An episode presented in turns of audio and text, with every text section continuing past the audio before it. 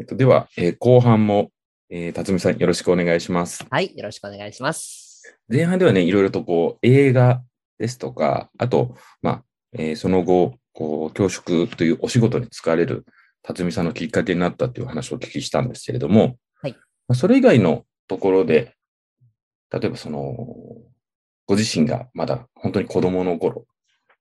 何かこう、好きだったりだとか、ハマってたものだったり、ことだったり、みたいなものとかもお聞きできればなと思うんですけれども、はい。先ほどのお話でね、小学校、中学校は、うんあの、どちらかというとあんまり表に出ないみたいなお話を、あの、表に出てもゲームセンターみたいなお話されてたのが、なんとなくちょっと印象に残ってるんですけど、そうですね。あの、よ、まあ、幼少の頃、それこそ人との関わりっていうのはですね、本当に小さな頃、幼稚園に通ってた頃から、はい、あの、違和感を持ち続けていて、はい。だ、だ誰かと関わるのがすごく苦手意識を持っていた。うん、うん、うん、うん。なんか、話しても楽しめないみたいな、うん、うん。面白いって思わないみたいなところがあったのが正直なところで、で、その面白いなって思う感覚を持たせてくれたのは、僕にとっては、あの、ゲームだったり、ゲームセンターだったりっていうのが大きかったですね。なるほど。ゲーム、ゲームセンターって、えっ、と、それし、おいくつぐらいの頃ですか？えっ、とですね、多分、一番初めは、あのーファイナルファンタジー7だと思います。なるほど。はい、えはい。ファイナルファンタジー7の頃っておいくつぐらいですか？えっとね、あれ1999年なんで、初めに見たのは多分7歳の頃だと思うんですよね。そうですよね。なんです。いや、僕もだって99年ってもう働いてましたからね。あ、そっか。な そっか。なるほど。そうですね。だからあの、ファイナルファンタジーのね、そのあたりは全然やってないんですよ。あ、そうなんですね。うん僕もうドラクエとかはね、初期の頃はやってたんですけど。はい、はい。うんうんなるほど。そうですか。まあ、もちろん自分でプレイしたわけじゃないですよ。7歳で自分では4回やりませんでした。時代時代的にそれぐらいのそうですね。頃なんですね。はい。え、でも、もう、じゃあ、あれですよね。その、ゲームセンターだとか、あと、お家にもそういうゲームのハードがあったりっていう感じですか？あの、まあ、母が少しゲームをしていたこともあって、うんうんそれで、まあ、ファイナルファンタジーは、まあ、母はあんまり上手じゃなかったので、あれでしたけども、うん。なんかずっとやってるな、みたいな印象を持ってましたね。でも本当におお子さんの頃からこうゲームっていうものが家にあるんですよね。そうですね。やらせてもらうのには制限はもちろんありましたけども、そうでもまあ、子供の頃からゲームはあったなっていう感じですね。なるほど。ちなみに余談ですけど、僕らの頃はまだ小学校低学年の頃ファミコンすらなかったので。そうですか。なるほど。僕が、えっと、僕、あの、50歳の年齢なんですけど、はい。小学校3年生ぐらいですかね、ファミリーコンピューターが出たのが。ええ今でも覚えてますよ、それは。だからそれまではなかったので、はい。うんうん僕らは、えーっと、多分小学校入ったぐらいがインベーダーゲームってわかります？あああ、はい。わかります、わかります。れがブームになったりしてた頃なんで、ああ、なるほど。もう完全にもう昭和の50年代ぐらいの話ですよね。すいません、ちょっと横道に。いえいえ、うち、うちの親とかがまさにその年代なので。そうですよねあなるほどと思って。えーじゃあ、でも、お家にゲームがあって、まあ、制限はされてたって言っても、まあ、できる環境にはあるわけですよね。まあ、ね、好きにはできなかったですうんうんし、あの、兄が一人おるんですけれどあも、どちらかというと、兄の方が、まあ、強かったので、僕自身が楽しんでやれたかって言われると、ちょっとなかなかっていう。特に対戦ゲームとかを、あの、レーシングゲームとかやっても、兄の方が圧倒的に上手かったので、いくらやっても勝てないから、あの、ちょっと、ふてくされてたところはありましたね。お兄さんは年齢はいくつ上なんですか？えっ、と、二つ上ですね。ああ、2歳ぐらいだとね、絶対にかあのわざと負けてくれないですよね。わざとは負けてくれないし、万が一勝ってしまったら怒って電源切られるし、みたいな。もっとね、年が離れてたらちょっとその辺優しくなったりとかもあるかもそうなんですけどね。なかなかね。2歳ぐらいってちょうどライバル心も、ありますしね。えじゃあその、本当に小さい頃というか、ご自身が好きだったゲームとかって何かあります？覚えてるものとかって。あの、いや、僕自身は、あのうん僕自身が好きだったっていうのは、実を言うとその RPG にハマったのは、うんきっと兄との影響もあったんですけども、うんうんあの、RPG って一人でやるじゃないですか。そうですね。なので、兄と喧嘩しなくて済むんですよ。なるほど、なるほど。で、自分の世界に浸れるわけですよ。ゆっくりなるほど。あの、ああだこうだもちろん進め方に文句は言われても、自分が進めたいように進められるっていう意味で言うと、うんうん自分のペースでうん。浸れたっていうのは、うんうん未だに好きなゲームの理由としてあるかもしれません。うーん。それはそのロールプレイングゲームでは、ファイナルファンタジーとかですか？そうですね。ファイナルファンタジーがほとんどじゃないかなと思いますね。それは、例えばずっとやっていると、おはい兄さんが、あの、交代しろみたいなことは言っておかなかったんですか？あ、もちろん言ってきましたし、あの、うん強奪されることもあそうですったのよねで、。思い通りにいかないことばっかりだったので、あの逆に長時間占領しちゃいますもんね。そうなんですよね。うんなので、そういった意味でもゲーム、家庭用ゲーム機ではなくてゲームセンターの方に、うんあの、ハマったのはそういうところもあるかもしれません。なるほど。えーっと、もうその頃のゲームセンター、僕ちょっとあんまりわからないんですけど、あ、そうですよね。その頃のゲームセンターだとどういうゲームがあの、あ、僕自身はずっとメダルゲーム専門の人だっ。たので、あの、はいはい馬を育てるゲームとか、ね。ダンジョンを探索してクリアするゲームとか、まあ、うんあとはもうプッシャーゲームと言われるメダルを落とすようなゲームとか、はいはいまあはい。、あの普通にあったので、そういったことを、なんか、ああだこうだしながら楽しんでたかなっていうイメージはあります。えーなんかこう、やっぱり年代によってもね、随分違うと思いますけど、こう同世代でもちょっとまた違いますもんね。その遊び方っていうのはね。そうですね。そのゲームセンターに入り浸って遊んでいる友達みたいなのはいませんでしたし、うんあの、まあ、学校での人間関係に対する、なんか、もやっと感、しんどさみたいなのをずっと感じてたので、うんうん。あの、違う場所に飛び出して、そこで、なんか何もない感覚で、フラットに自分のペースでいられるっていうのは、ありがたかったなって今では思ってます。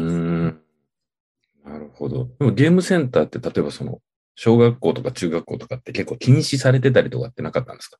あ、どうなんでしょうね。確かに、あの、禁止されてなかった。まあ、当時そんな 禁止みたいな話は聞いたこそとうじゃないの。か。ぼうん僕たちは不良のたまり場だったので、ああ、そうですね。まだ出だしの頃でしたからね。うんうんうんうん。もちろんそのニュアンスはあったと思います。今後でも、そうですね、今から20年ぐらい前だともうそんなにゲームに対して悪いっていうイメージではなかったかもしれないですね。まあ、いいイメージは決してなかったと思ってますけどね。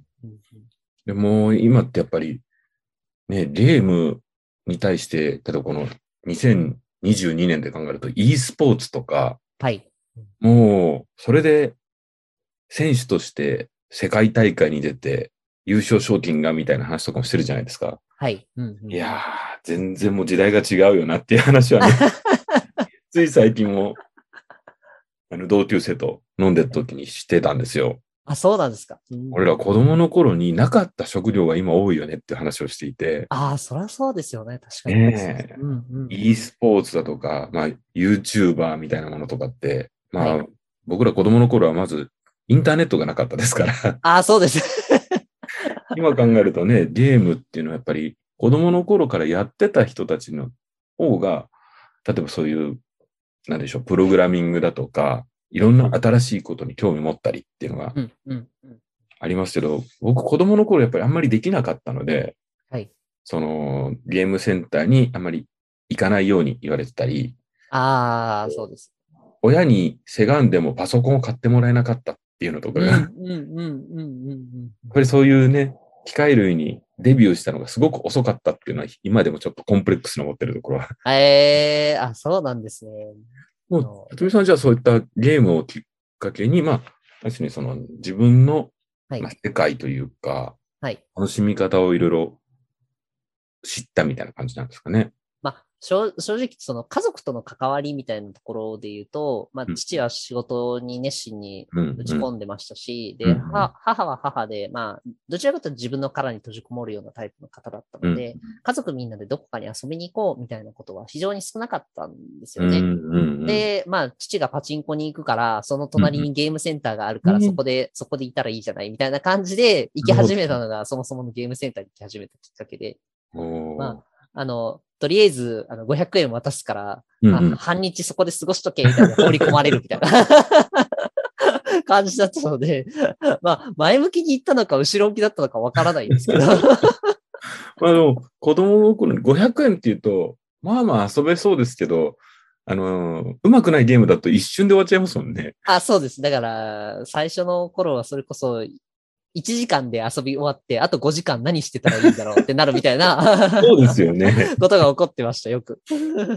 もう残りはずっと人がやってるのを見るしかないですもんね。あ、そうそうそう。でもそれも煙たがられるんで、難しいなって思ってました。えじゃあだんだんなんかそれ、バランスを考えてとか、その500円なら500円の予算はうん、うん。どういうふうに配分するんですか、いや、でも500円で、あの、メダル50枚としか交換できないっていう、もうんうんう、券売機の最低金額がそれだったので、500円はそこに突っ込むしかなかったんですよ。。なるほど。あ、じゃあそれで、やっぱりこのメダルゲームっていうものが中心になるんですね そうです。だからもう、そう、メダルゲームでいかにして増やすか、いかにして長く遊ぶかっていうので、あ、の、やっぱ頭を使ういい時間にはなったなと思いますね。うん個人的には、うんそれを楽しみとしても覚えてましたし、うん。あの、兄も一緒にいたので、まあ、兄は兄で工夫して頑張ったし、僕は僕で工夫してやるし、みたいなことをやってましたね。ああ。そのご兄弟でゲームっていう共通点があるっていうのもなかなか面白いですね。まあ、決して仲いいとは言いませんけど。えー、お家にもそういうハードはあったんですか？ゲームできる。はい、ありました。もちろん、買ってくだ、買ってくれてたのもあって、一定数はありましたね。まあでも、喧嘩になるからって言って、なんか、あんまりさせてはもらえなかった印象ですけど。その当時だとゲームのハードって 何になるんですか？えっ、と、プレイステーションとか、プレイステーション2とかになるのかなになりますね。2ぐらいですよね、多分その。2ぐらいですね。そうですね。じゃあ、お家でやるのは、もう、もっぱら、ロールプレイングゲームみたいな感じですか？自分で買うゲームはもう、もっぱらそれになってましたね。うんあんまり、なんか レ、兄はレースゲームとか好きだったので、うんそういったものをとにかくやってた印象ですけど、僕はもうそういうゲーム一切やらずにっていう感じでしたね。そのあたりもね、またちょっと、お兄さんと、辰巳さんとのその、趣味の、ああ、もちろんね見事に今、今に通じて分かれてると思います。でそのロールプレイングゲームって結構、長時間かかるじゃないですか。はい。それは、やる時間を制限されてたらなかなかクリアもできないですまあ、それはそれで良かったのかなと思いますけどね、正直。まあ、やれるタイミングで少しずつやって少しずつやって、みたいなんで、十分だったところもありますし。ロールプレイングゲームって、こう、あでもその頃でも難しいですよね。その、今みたいに検索してすぐに、うんうんうん。こう、クリア方法が出るとかそういうのでもないだろうし、はい、そうですね。地道に自分で解いていくしかないですよね、基本的には。うん、そうですね。だから、レベルは、とにかく進めなくなったらレベル上げをするみたいな話しかない,、わけですし、あのうんうん本当に困ったらやり直すしかなくなるケースもありましたし。ねえちなみにそのゲーム好きっていうのは、そこからもずっと続いていくんですか？そのお子さんの頃から。そこうですね。うゲーム遍歴みたいなものちょっと変わったりはしました？いや、特にやっぱり変わらずにそのまま来てるような気がします。まあ、なんだかんだで、そのゲームに触れられる時間みたいなのは減ったりしてますけれども、うんうんそうは言っても、ロールプレイングゲームにはずっと触れ続けてるし、うんロールプレイングゲームの中に出てくる主人公の変化とかに、やっぱ思いを馳せることによって元気をもらったりしてることもありますよね。なるほど。え、その主人公の変化っていうのは何か具体的にあるんですか？僕ちょっとあまりその辺を知らないんあで。そうですね。たとえ例えば、あのファ、ファルコムというかゲーム会社が出されている、英雄伝説というシリーズがあるんですけど、その、そのシリーズの作品は、基本的には、あの、主人公、未熟な主人公が最初スタートとしては題材として取り上げられていて、はい。であの人々の困りごとを解決していく中で、あの、主人公としても成長していって、で、あの国、国で起こる大きな問題にも立ち向かっていくみたいな物語が基本的な型枠組みとしてはあるんですけど、はい。あの、一人で乗り越えるんじゃなくて、いろんな人の助けを借りながら乗り越えていく姿を見たときに、うん僕自身の、自分自身の生き方と比べて、あ、ああいう風な生き方って確かにいいよねっていう風な考え方、感じ方を得たことはありますね。なるほど。そうか。えっと、ロールプレイングゲームも、やっぱりだんだんちょっと変わってきてるんでしょうね。僕も本当に初期のドラクエとかぐらいしかうんうんうんうんわかんないですけど、ドラクエも多分僕5か6ぐらいまでは真剣にやっていて、はい。最初は一人でしかできなかったのが、だんだんそのチームを組んでとかう、んうんうんうん。職業を選べるようになってみたいなうんうんうんのがありましたけど、うんうんもうそれはこの20年ですから、その辺の移り変わりもすごいあるんでしょうね。でも根幹は僕同じだと思っています。未だにファイナルファンタジーのあの初代のファイナルファンタジーをプレイする人たちもいらっしゃるような形なので、根幹は変わってないし、物語性は変わってないのかなって感じるところもありますよ。うん。その根幹っていうのは、まあ、どういうところだと思いますか？いや、僕自身はその成長だったり変化だったりっていうのを描いているっていうのが基本だと思っていて、そのう、んまあ、乗り越え方はいろいろあれども、うん大概、大概なんか、あの、一人で乗り越えてないなっていうところに人間臭さは感じてますね。ああ、なるほど。もちろん努力でねねそう、そう。もちろん努力で乗り越えてる部分もある。ん努力一切せずに人だけの力に、あの、よ乗り、乗りかかって、もう、より、寄り切って乗り越えてるみたいな作品はほぼほぼ描かれてないので、自分自身も努力しているし、相手も努力しているしっていうところで、なんか、どこか現実味のある、うん。もちろんフィクションなんだけれども、ってうんうんいうような感覚は感じてますね。えーそれってあの、先ほど前半でもお聞きしたその映画に対する辰巳さんとのスタンスもなんとなくちょっと似てるのかなって思いながら、あ、そうですね。だからそこは、あのー、土台としては先にゲームから入ってるんじゃないかなと思ったりはしますし、なるほど。で、そのゲームで考える土台がゲームセンターで、いかにして長く遊ぶかにあったのではないかなと思ってます。なるほど。面白い。あそう 今振り返ってみたらって感じですけどね、うん。正直ね。例えば、まあ、最近はね、いろいろお忙しかったりもあると思うんですけど、はい。まだでもやっぱりお時間があったら、そのゲームやったりとかしてみたいみたいなのあるんですか？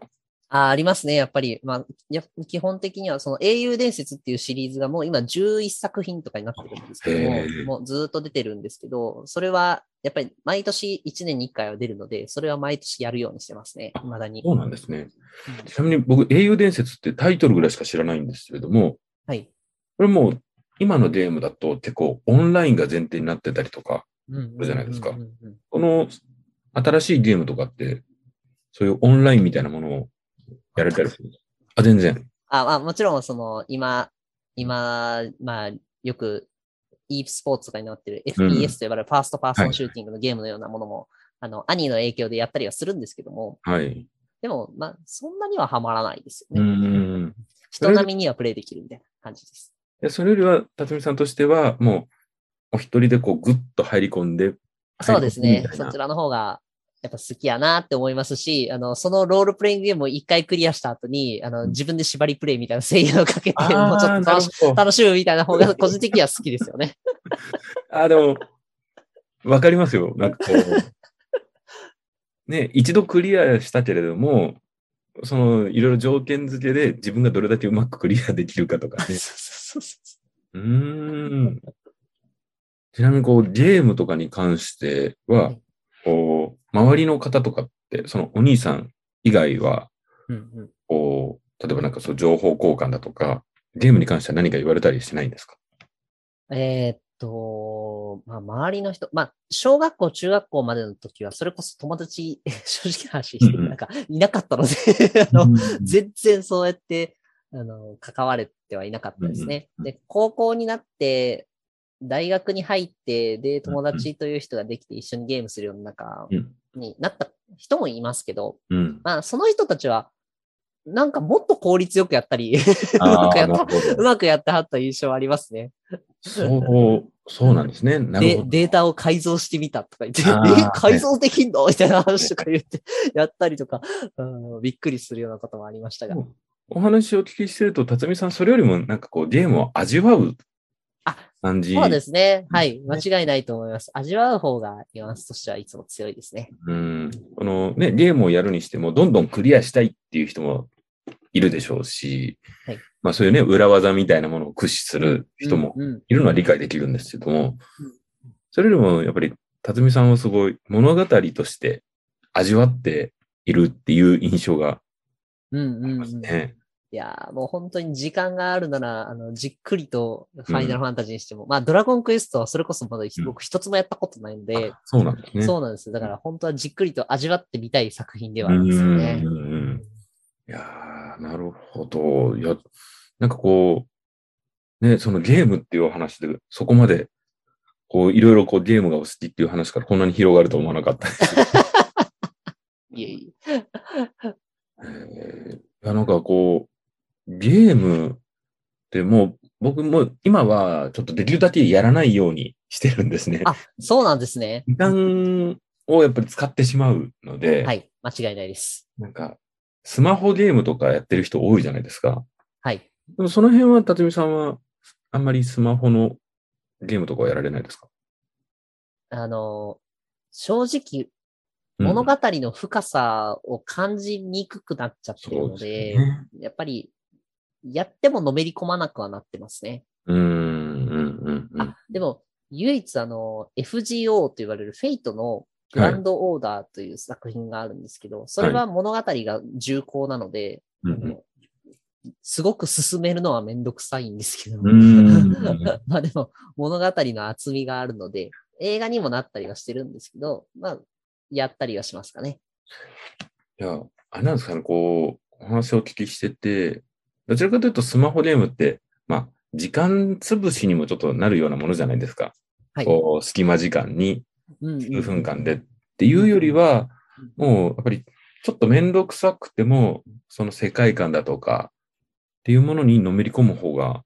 お好きな感じなんですかね。本質的には好きですけど、あの、日常のストレスの吐き口にはならんので、日常のストレスの吐き口はそういう、やっぱりなんかライトなゲームになっちゃったりはしますそうね。ですよね。えちなみにその、例えばゲーム以外でも、はい。例えばその物語っていうお話でね、その前半では映画のお話お聞きしましたけれども、うんうん例えばその小説だとか、はい。えっ、と、例えば漫画だとか、はい。ドラマだとかアニメみたいなものも、うんうん他にもいろいろ物語ってあると思うんですけど、はい。そのあたりで、こう、例えばその映画だとか、ゲームぐらい、こう、ハマってたものとかって何かありますか？逆にそれがなくてですね、多分ゲーム、ゲームと映画以外にどっぷり浸かり込んでみたいなことは全然なかったですね。おー、それがまたなんか、面白いですね。極極端な話ですね。なんかね。いや、なんかその、極端なお話っていうのがやっぱりすごくユニークで、興味深いです、僕は。だから、未だになぜ僕はドラマにはまれないんだろうって思ってます。逆に、ドラマの方がもっと、まあ、1時間ごと細切れで、うんうん。ゆったりと変化が描かれているはずなので、うんあの、人物に深く入れるはずだから楽しめるはずじゃないかって言われたら、おっしゃる通りですっていつも言うんですけど。なるほど、それは、そこは、あの、り言わんとすることはわかるけれども、言わんとすることはわかる その、その時間、その時間、仮にじゃあ、あの、12週間あるとして12時間見るってことでしょ ?12 時間見るなら映画で6本見れるってことなんだよね。うんうんそれだったら6人の人生見たいかな？みたいな、そこら辺はなんかもっと、あの、いろんなものを見たさがあるのかもしれません。なるほど、なるほど。あそ、そこはやっぱりすごく一貫されてるというか、その、やっぱりその物語を通じて、こういろいろかん深く考えたり、っていうところが、やっぱりお得意でいらっしゃるし、好きなんでしょうね。話聞いてるとね。あの、頭の中で仮説と検証をしている感じだとは思います、ずっと。おうおうその、そのためのツールとして映画で自分事として考えるみたいな先生からいただいたお知恵を活用しているような気がしますね。そのまたね、すみません。またちょっと映画の話になっちゃうんですけど、その、いやいやその仮説と検証みたいなところって、ごめんなさい。ちょっと詳しく教えてもらってもいいですか？例えば、な、あの、先ほど、まあ、ロールプレイングゲームの話で言った方が分かりやすいかもしれないんですけど、はい。あのなぜ主人公って、あの、結局仲間が集まってくるにしても、うん。もちろん、あの、集まらないとゲームが進まないからとかあるじゃないですか。うんもちろんあるはずだけど、うんなぜこのいう風にキャラクターを描いてるんだろうって、作者は、うんっていうのを考えるわけです。うん、なるほど。魅力的なキャラクターじゃないと集まらないって当然分かってるんだから、作者はそんなことを考えるわけじゃないですか。なんでこんなキャラクターで今回選んだんだろうっていうのは深掘っていく中で、で実際進めていって、あ、やっぱりそういう風な部分に魅力に感じるように設計されてるんだなっていうのをけゲームしながら検証していくみたいな感じですね。おー。その、なんでしょう、あの、物語に入り込む見方もするんだけれども、作り手側の見方もするっていうことですか？あ、もちろんもちろん、それはやっぱり楽しみ方はいろいろだと思ってるので、そうんうん。あの入り込む、入り込んでその問題に相対したときにどうするかっていうのはもちろん考えるのは大事だと思ってますけど、うん。一歩引いて見る視点がないと、当事者だけでは考えられないような視点とか絶対出てくるなと思ってるので、両方の視点を持ってっていうのは意識それはじゃあ、その、は話がいろいろこう、スイッチしちゃいますけど、映画も、例えばその作り手側みたいなことも意識することはあるんですか？ああ、もちろん、まあ、ある、まあ、数は多くないかもしれませんけど、やっぱりありますね。その、うんこの映画を描いた意図はっていう風なところは、読もうとするところは当然出てきますね、んうんうん。うーん。まあ、作品を通して伝えたいことはっていうのを考えれば、必然的に作者の意図につなつながるところはありますので、です、ね。あまり意識しなくてもできるところでもあるかと思ってました。うん、そうか。なんかゲームでそこまで考えたことがなかったな。あ、いやーえ結局だから僕自身はあの思考実験するのが好きなんだと思うんですよ。なるほどそこはもうずっとそうだと思います。こういうことやったら面白そうとか、あんなことやってみたら楽しいんじゃないとかっていうのを頭の中で仮説検証して、実際にやるところまでやるかは別にしてですけど、うん。頭の中で考えてうん。想像してみるのは好きなんだろうなって思ってます。これは、その最初にお話しされてた、その大学時代に、その授業で映画を見に行けって言われたことがきっかけですか？その前にもやっぱり、そのゲームとかでも、思考実験みたいなところってされてたような。まあ、という、原点的に言うと、あの、はい自分自身を守るためのツールがそれだったんだと思ってます。ほうほうほう。その、やっぱりいじめを受けていた頃に真剣に自殺を考えていたときに、うんうん、自分を救うためのツールっていうのが、やっぱうん頭の中だけでも救わないことにはっていうのはうん間違いなくあったなと思っていますし、はいうまく、うまくいかない現実に対して、うん頭の中だけでもうまくいってる状況のイメージを持っておかないと、うん保てなかったみたいなところはあったと思うので、うんうん。なんか、やむを得ず作られたものな気がしますね。うーん、なるほど。すごい、うーん。なんかなんでしょう。いいいいお話というか、その、なんだろう。いいお話って簡単にあんまり言いたくない 転換できたからいいお話で終わってるんですけどっていうことはありうん。あると思います。それはこう、自分としても、なんでしょう、その、気持ちを落ち込ませないというか、その、えっと、はい。まあ、世の中に対峙するためにも、うんうん。その物語を通じて、まあ、ポジティブにというか、なんでしょうね、こう、ご自身の中でこう、思考実験という方法ではい、やっぱりまあ、お折り合いをつけるっていうとちょっとあれかもしれないですけど、はい。それって例えば、今、まあ、あの、世の中の、例えばいじめを受けてる子供とかに、はいなかなかそこがね、ちょっと、うまく折り合いつけることのできないお子さんとかも多いと思うんですよね。うんうんうんうんで、なんか僕も、まあ子供の頃ちょっといじめられたりとは、とかは多少経験あるんですけど、はい。僕はなんかもう、それを、まあ例えば漫画を読んだり、好きな音楽聴いたりっていうだけで、現実逃避するだけで僕は完結ああ。したんですけうど。でも今、辰巳さんのお話をお聞きすると、そこからもうちょっと一歩踏み込んで、なんかちゃんと自分の中でも考えて世界観も作ってるなと思ったんですけど、その、ないじめられてた頃に、相手のせいというふうに考えることができなかったんですよね。自分が悪い、じゃあ100%自分が悪いって考えて動いてた人だったので、うんうん。あのの、まあ、力がないのか、あの態度が悪いのか、うん。何か、まあ、正直理由を直接問いただせたことはないので、わからないのが本音ですけど、うん。まあ、クラ、クラス全員からこんだけ嫌がらせを受けるってことは自分が悪いんだしか思えなかったっていうところがあったのがあったので、うんで、そんな、そんな中でも学校を休むって言って親に心配はかけられないから、い学校には行くしかないみたいなところで板挟みになって、うん無理し続けた結果、うん頭の中では、うんなんかいい未来とか、いいイメージだけを持たないと保てなかったというのは本当にあったと思います。なるほど。親もその時、ちょうど小学校の時にいじめられた時は、うんあ。の、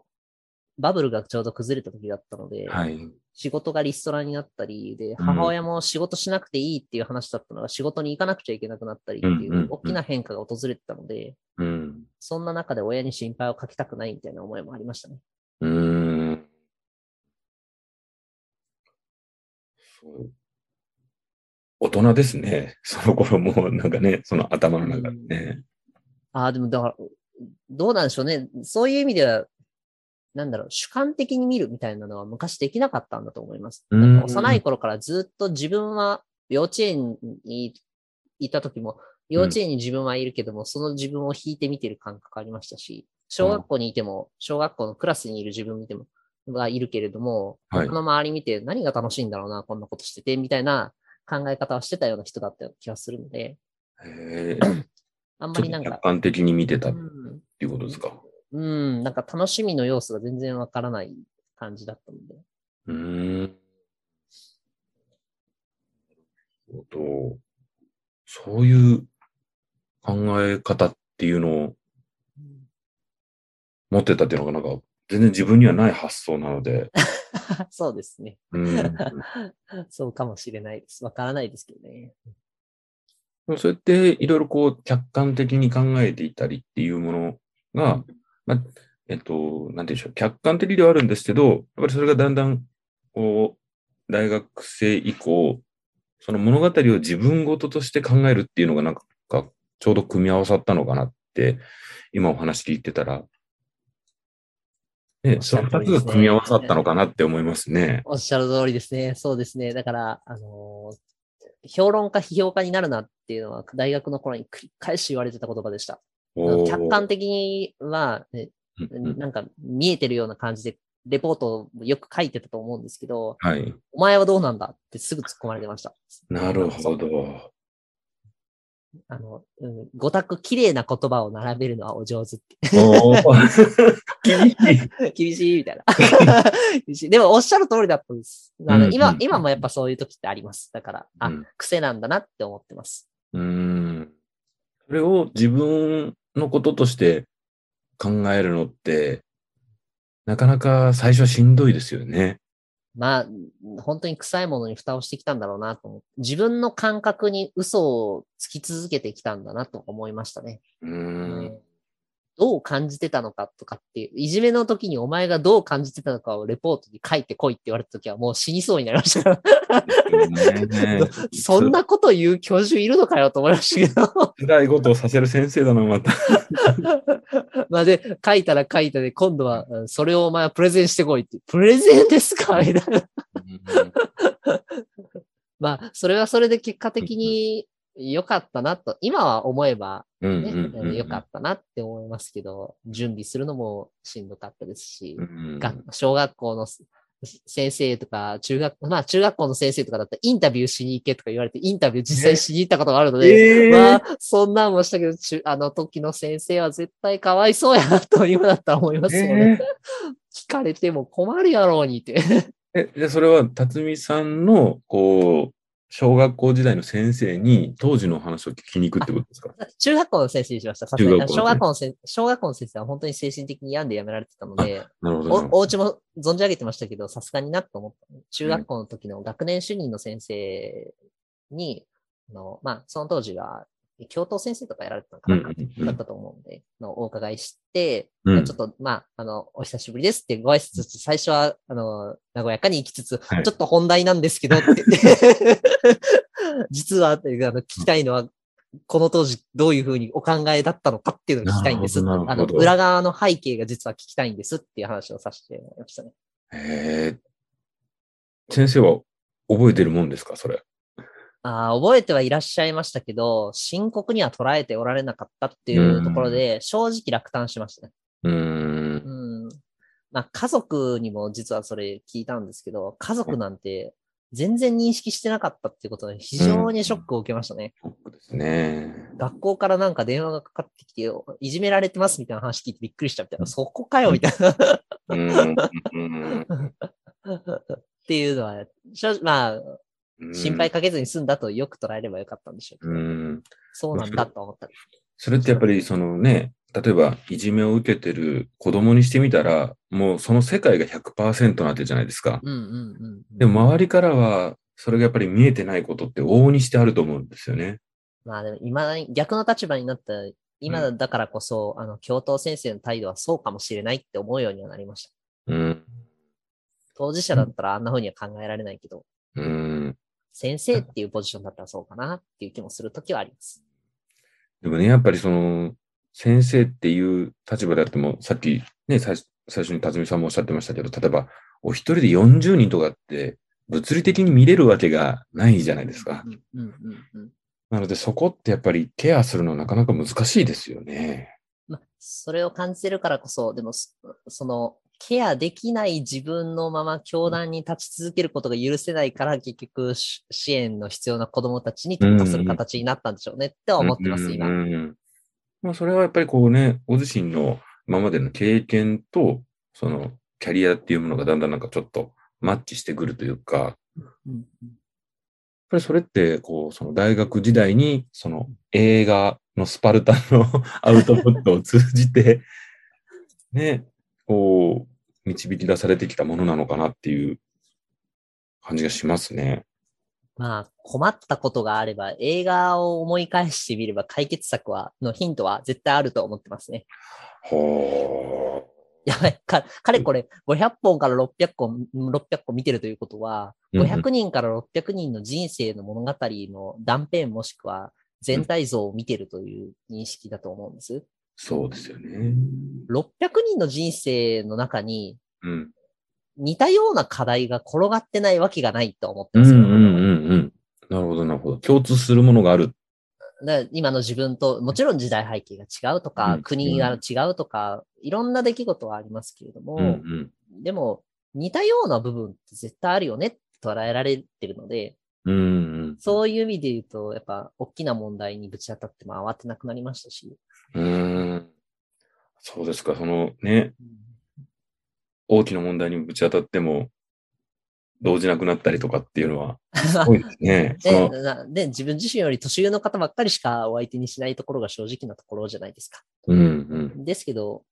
あの、一人の人として関わった時に、うん。うん。やっぱり慌てなくなりましたね。うん年齢が上だから相手の方がすごいってへりくだるのも違うし、うんっていうふうに考えられるようになりましたし、うん一緒に課題を考えていく仲間として扱ってほしいって思ったので、そんな風に付き合えるようになってから、すごく、なんだろう、関わりやすくもなりましたし、うん生きやすくもなってきてるかなと思います。すごいなんかこう、あれですね、こう、この後半では、ま子供の頃好きだったものを軽い気持ちで聞こうと思ってたら、最終的にやっぱりその、ロールプレイングゲームのはい、成長譚がお好きだったっていう話とかも全部つながってきますね。ああ僕の中で繋がってると思ってるから喋、こう喋ってるからだと思います。うんなるほど、なるほど。いや、でも、なんかこう、今までのその、辰巳さんのね、歴史といいますか、その、まあ、今回は映画ですとか、そのキャリアですとか、まあ、あとゲームっていうところでお話をお聞きしてて、なんとなくやっぱりこう、今後、ね、やっていきたいことっていうのにすごくつながるなと思って、なんかすごいね、腑に落ちました。あそうですか。どんな風に腑に落ちたんか、なんか僕自身が言語化しきれてないところをヤッシーさんに言語化していただけたらと思いますね。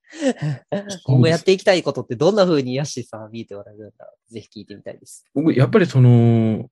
さっきもちょっとお話ししたんですけどうん、もともと客観的に自分のことを見るような子供だったのがうん、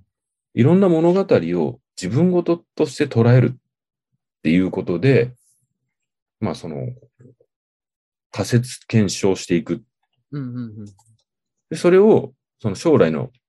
なりたい姿うんっていうものを、とのその間を埋めるっていう作業なんじゃないかなっていうふうに聞いていて思ったんですね。はい。なので、そこはご自身がやってこられたことを、その、今後、他の人たちともやっていこうって、今、取り組まれてることっていうのが、うんうんなんかね、すごいぴったり合ってるなと思ってうん。、おー、やった。なんか嬉しい。めっちゃ嬉しいですね、それ。なんか、うんはい正直もうちょっとなんか気楽な話をこう聞くつもりだったんです すいません。気楽な、気楽な話の、だっあんまりねたらよかったのあの、やっぱりお子供の頃に、例えばそういういじめにあった話とかってうんうん思い出したくないじゃないですか。うんうんなので、こう、今まで何人か聞いてても、まあ、辛い話は、あの、話しなくていいですよっていうこともあ、そうやったんですね。全で然も、すみません。全然大丈夫です。いえいえ全然、ねえ。いやなんかすごい、最終的に、その今取り組まれてる、その映画で語るキャリア塾っていうはいものにも、やっぱりすごい自然につながっていくことなんだなって思うと、やっぱりそうあるべきだね、だよなとも思いました。ああ、そうですか。うんなんかキャリアってそういうものでもあるだろうし、自分がなりたい姿をまず持つっていうこともね、大切ですけど、そこをこういろんなところでアウトプットする練習を積んでいくっていうことの大切さっていうのもね、なんかね、すごく感じました。ああ。いや、やってる、やってきたことの、なんだろう、こうやってお話を整理していただくことで、僕自身もうん。やってきたことの意味みたいなところが、なんか改めて整理されたような感覚があって、あの、まあ、映画で語るキャリア塾に対する思い自体も、もちろん、僕自身がやりたいまあ、その先生が伝えてくれたことには絶対価値があると思ってるからやりたいって思ってた部分もあったんですけど、はい改めてなんか自分自身がその物語を通して学んでいくとか、客観的にしか見れなかった僕が主観的な視点を手に入れて、自分の人生を加速させていくみたいなところで、あ、映画の意味って違う部分も、じ僕だけの意味もあるよねって思えたのはすごく嬉しい時間だったなって思います。ああ、ありがとうございます。僕あの、この、まあ、自分史ラジオっていうのも、もう今まで、こう、たくさんの人の子供の頃の話とかを聞いて、はい。やっぱりその、お互い話していて、お互いに気づきがあるっていうのがやっぱすごい面白いなと思ってるんですよね。うんうんうんうんうんで、ふとした時に自分はどうだったかなって僕も考えますし、はい。で、他の人が言ってくれたキーワードが自分のちょうどピンポイントに当たる、なんか今ちょうどそれを思い出したかったみたいな言葉になることもありますし、うんうんうんまあなんかその、自分のね、こう、子供の頃ですとか、まあ、好きだったものをもう一回思い出したり、うんうん。あとはやっぱり自分の人生を変えるきっかけになった出来事って、漠然とは覚えていても、結構言葉に出してみると、うんうん。まあ、新鮮な気持ちになれるんじゃないかなっていうところでまたちょっといろいろとお聞きをしてるところなんですけど、いや、本当にね、貴重な経験になるんじゃないかなというふうには思います。あの、僕自身は自分自身で、まあ、ある種自分自身で何か新しいことを始めようっていうことにあたって整理してきたり、教師なんてなれ、なれないって思ってたところからなるにあたっては、それなりにやっぱり整理しないとなれなかったっていう時間があったので、整理してきた。じものだと思ってたんですけど、もしこれが整理してない、話したことがない人からしたらもう、もう目から鱗のような出来事がいっぱいあると思うんですよね。この取り組みって僕は本当素敵だなって思いますし、これがある種小説とか、あの、うん、じ人生の物語ライブラリー、うん、人の人生のライブラリーとしてできたら、うん、あの偉人から学ぶっていうことがもっと身近にできるなっていうのをすごい感じるので、うんうん、ぜひぜひ、なんかもっともっと加速したら嬉しいなって思います。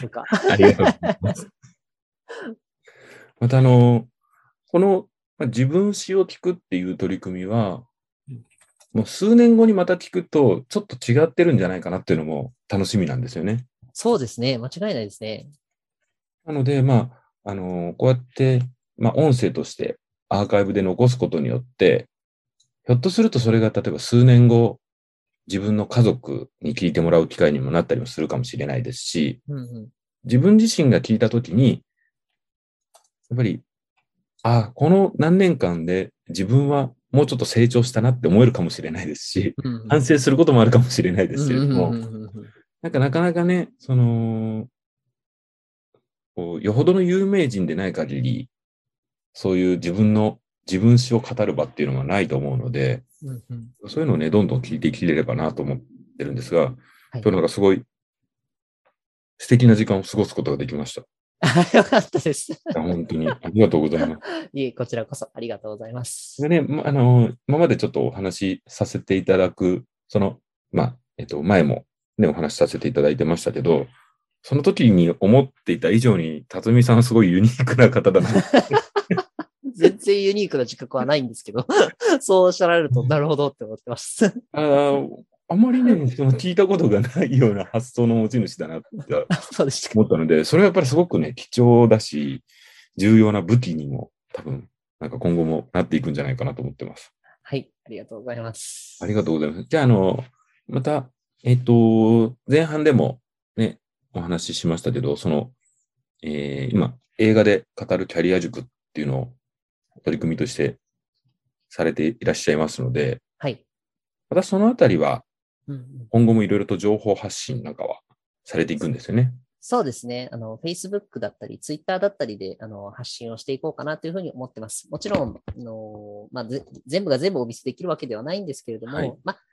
やっぱり映画文化っていうので、映画をただ見るだけで終わらせるんじゃなくて、あの、うんうん、見て学ぶっていう新しい映画との関わり方っていうのを作っていきたいっていうのが、キャリア塾の根本理念として僕はあると思っています。うんうん、なので、まあそういった新しい使い方を通して、まあ、人生につなげたいとか、あの、うん、これからもっと生き生きしたいよ、ワクワクしたいよっていう方と一緒に作っていく場になれば嬉しいなと思っているところです。ありがとうございます。うん、